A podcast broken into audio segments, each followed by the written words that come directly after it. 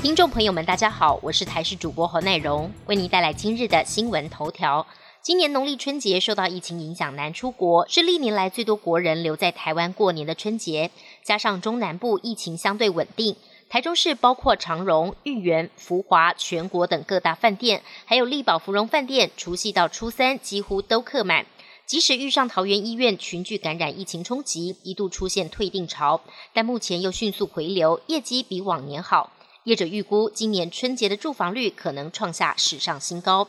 这几天环境风场偏东风，使得西半部扩散条件不佳，空气品质恶化。根据环保署监测，到今天上午十点，西半部全部沦陷，一片红彤彤，PM 二点五浓度严重超标。还有天气即时预报，脸书说，这恐怕是入冬以来至今最严重的 PM 二点五累积事件。尤其中部及云嘉南高平地区，空气品质指标到二月十号前都将维持红色警示，对所有族群都不健康。十号之后，由于全台都有降雨几率，空气品质渴望好转，但局部地区不排除还是有大雨或雷雨的发生。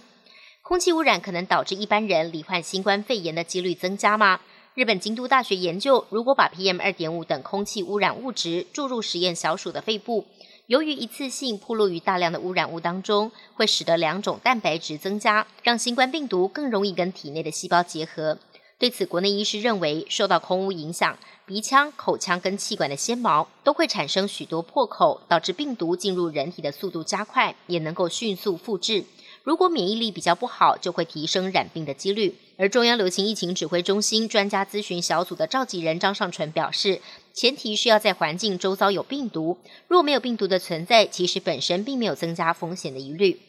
美国前总统川普虽然已经卸任，但依照惯例，川普仍然可以继续接收机密情资简报。拜登总统五号受访时表示，他认为川普行为不稳定，虽然跟煽动国会暴动无关，但仍不应该获得情资简报。另外，参议院即将开始审理川普的弹劾案，但根据民调，川普虽然没能连任，但仍然受到共和党选民的热烈欢迎。民调发现，如果川普另组新政党，有百分之六十四的共和党选民愿意跟随跳槽。他在大选胜出的关键摇摆州佛罗里达，更有小镇还决定把二月第一个星期定为是川普州，显示他仍然是人气抢抢棍。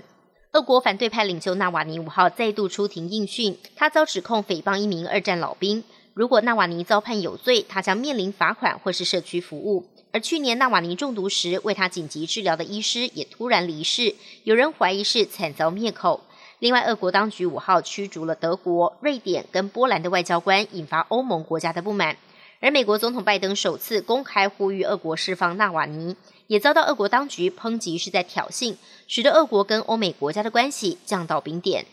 寒假到了，为了抓住孩童族群，串流平台都纷纷推出卡通。经典卡通人物 Snoopy 是风靡全球的卡通人物，出自美国一九五零年的连载漫画《花生漫画》。不过现在 Apple TV 推出了全新的卡通系列 Snoopy Show，影集最新预告片释出，Snoopy 将变换多种的身份，包括摔跤手、机师等等，一共有六集，交代 Snoopy 的冒险旅程。经典角色胡士托、查理布朗等等也会现身，让 Snoopy 粉丝一次看个过瘾。另外还有电影《海绵宝宝奔跑吧》，串流平台上也看得到。片中不止找来基努里维担任客串角色，还出现了好莱坞其他大咖，结合时事跟笑点，逗乐大小朋友，让今年过年多了一点童趣。本节新闻由台视新闻制作，感谢您的收听。更多内容请锁定台视各界新闻与台视新闻 YouTube 频道。